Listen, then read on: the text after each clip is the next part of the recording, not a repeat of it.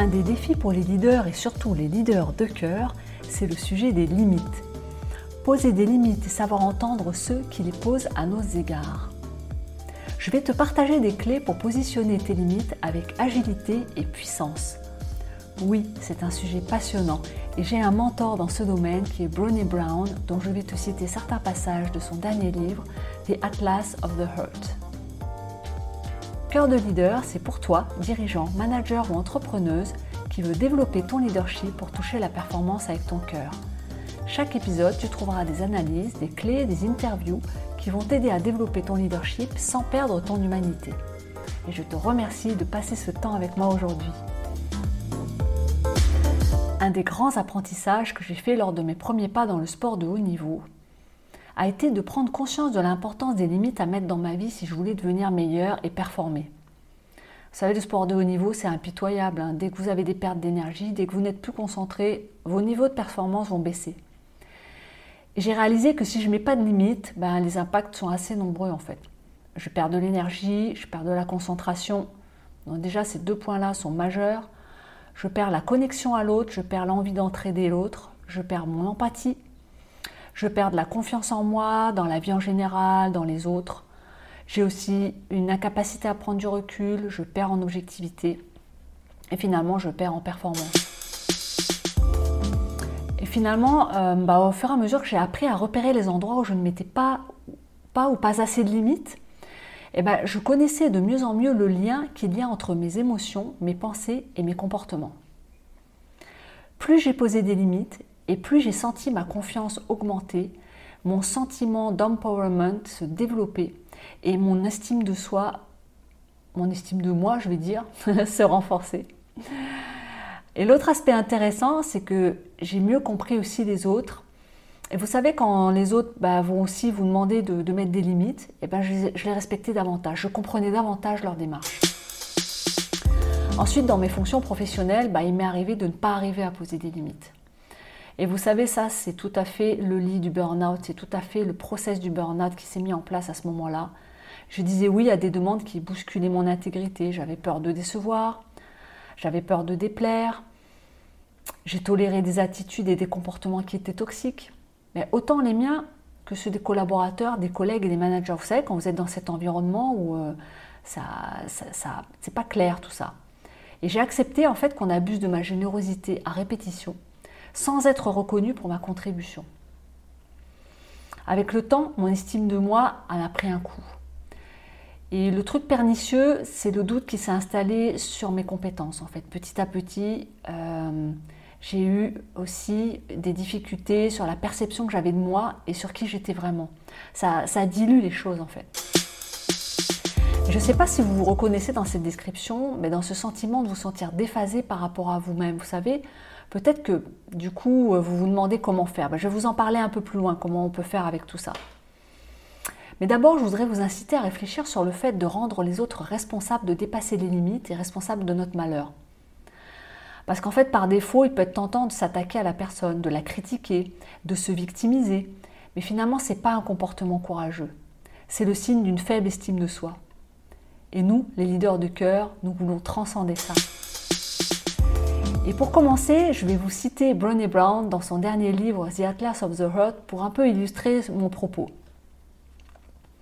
Elle dit J'ai appris que le pouvoir n'est pas mauvais, mais l'abus de pouvoir ou utiliser son pouvoir sur les autres est à l'opposé du courage.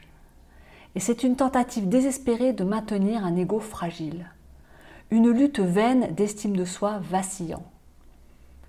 Quand les gens sont haineux ou cruels ou se comportent juste comme des enfoirés, ils nous montrent exactement ce dont ils ont peur. Comprendre leur motivation ne rend pas leur comportement moins supportable, mais ils nous donnent le choix. Ah, là c'est intéressant. Hein elle poursuit. Se soumettre à ces comportements par choix ne fait pas de nous des durs à cuire, c'est un signe de notre manque d'estime de soi. Ensuite, elle dit J'ai appris que laisser les autres dépasser les limites n'est pas gratifiant, mais les remettre au bon endroit est la chose la plus valable que nous puissions faire. Ressentir les limites nous fait sentir vulnérables, mais elles sont aussi le marqueur qui nous font savoir où nous sommes et où les autres doivent s'arrêter. Elle continue en disant J'ai aussi appris que quand vous tenez quelqu'un de comptable pour des comportements blessants et qu'il ressente la culpabilité, ce n'est pas la même chose que de les rendre honteuses. Donc voyez, je, voyez le lien que je fais avec ce que je vous ai dit plus haut sur le fait de se victimiser, de critiquer les autres qui, dépassent, qui dépassent les limites. Et pour finir, elle dit, j'ai la responsabilité de te rendre comptable d'une manière respectueuse et profitable. Je ne suis pas responsable de tes réactions émotionnelles par rapport à ça. Malheureusement, j'ai aussi appris que parfois, même quand la douleur te prend aux tripes, tu dois laisser les gens que tu aimes faire l'expérience des conséquences de leur comportement. Et ça, ça fait mal. À un moment de ma carrière, après le burn-out, j'ai décidé de poser des limites claires et non négociables. ça n'a pas été facile. Ça m'a demandé du courage et je me suis fait aider. Mais les résultats ont été impressionnants. J'ai décidé de ne plus supporter les comportements des collaborateurs et managers que je tolérais depuis trop longtemps. Je me souviens de certains. Je leur ai partagé mes ressentis j'ai décrit tout simplement les faits, les effets négatifs que ça pouvait avoir sur ma confiance en eux et aussi sur le leadership négatif qu'ils amenaient avec eux. J'ai été claire sur mes intentions de poser les limites et comment j'allais le faire en mettant l'accent sur la confiance en eux et sur la confiance que j'avais dans notre relation. Souvent, les personnes sont surprises qu'on leur parle aussi clairement, sans ambiguïté et avec confiance de l'impact négatif qu'elles ont sur les autres. Et ça peut amener à des prises de conscience assez spectaculaires. Je me souviens d'ailleurs de l'une de ces personnes qui m'a avoué avoir perdu le fil depuis quelques années, qu'elle ne se sentait pas à l'aise, parce qu'en fait l'environnement était tellement toxique dans lequel nous étions, dans l'organisation dans laquelle on était, c'était tellement toxique elle se comportait un peu comme un moyen de défense. Elle avait adopté, on va dire, le comportement dominant, parce que c'était ça qui euh, permettait d'avoir l'air fort en fait. Et après, bah, elle m'a remercié en fait à plusieurs reprises de lui avoir donné la possibilité de s'améliorer. Et c'est vrai que la qualité de son, de son, excusez-moi, de son travail a vraiment explosé. Quoi. Ça a été un beau moment d'apprentissage en fait pour, euh, bah, pour nous deux. Et ça a rendu notre relation meilleure. Ça, je trouve que c'est un élément, pour moi, ça a été un élément vraiment révélateur. Et je voudrais en fait faire une parenthèse, euh, poser un point qui me semble primordial en fait pour un leader.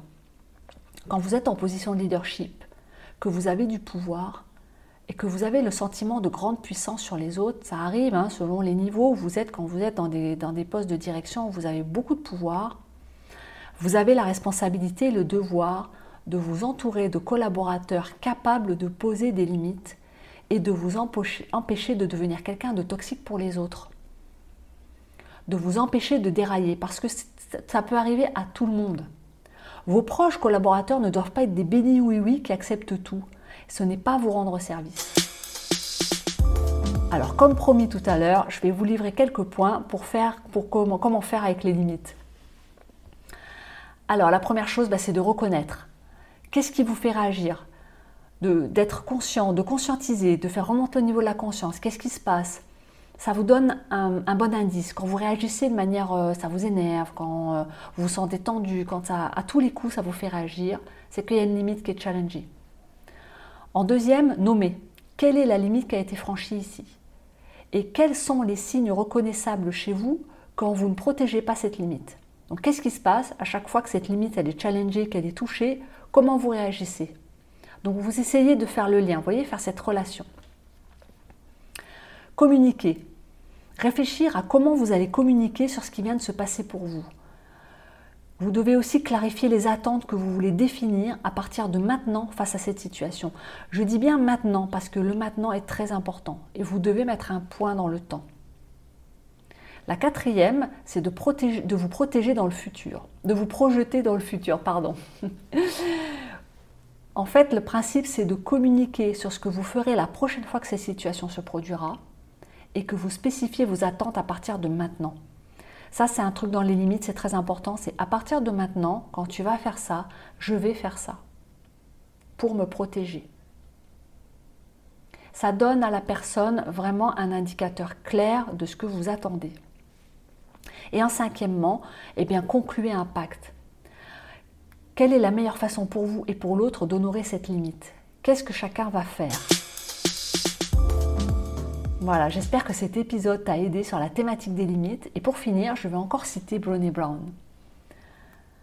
Elle commence par ça. Je sais, je n'arrête pas d'apprendre sur le sujet des limites et je suis heureuse de pouvoir les ressentir et de pouvoir me dire le noyau tient bon. Je crois qu'au milieu de la lutte, le noyau, le cœur va tenir si et seulement si nous pouvons ressentir les limites. Alors pour des leaders de cœur, c'est quand même une bonne nouvelle de se, concentrer sur le cœur. Donc ça, c'est moi qui vous le dis. Soyez sûr que conscientiser, nommer, poser vos limites est le meilleur moyen de garder de l'énergie et de faire face aux imprévus avec agilité et puissance. Alors toi qui veux développer ton leadership pour toucher la performance avec ton cœur, on se retrouve la semaine prochaine.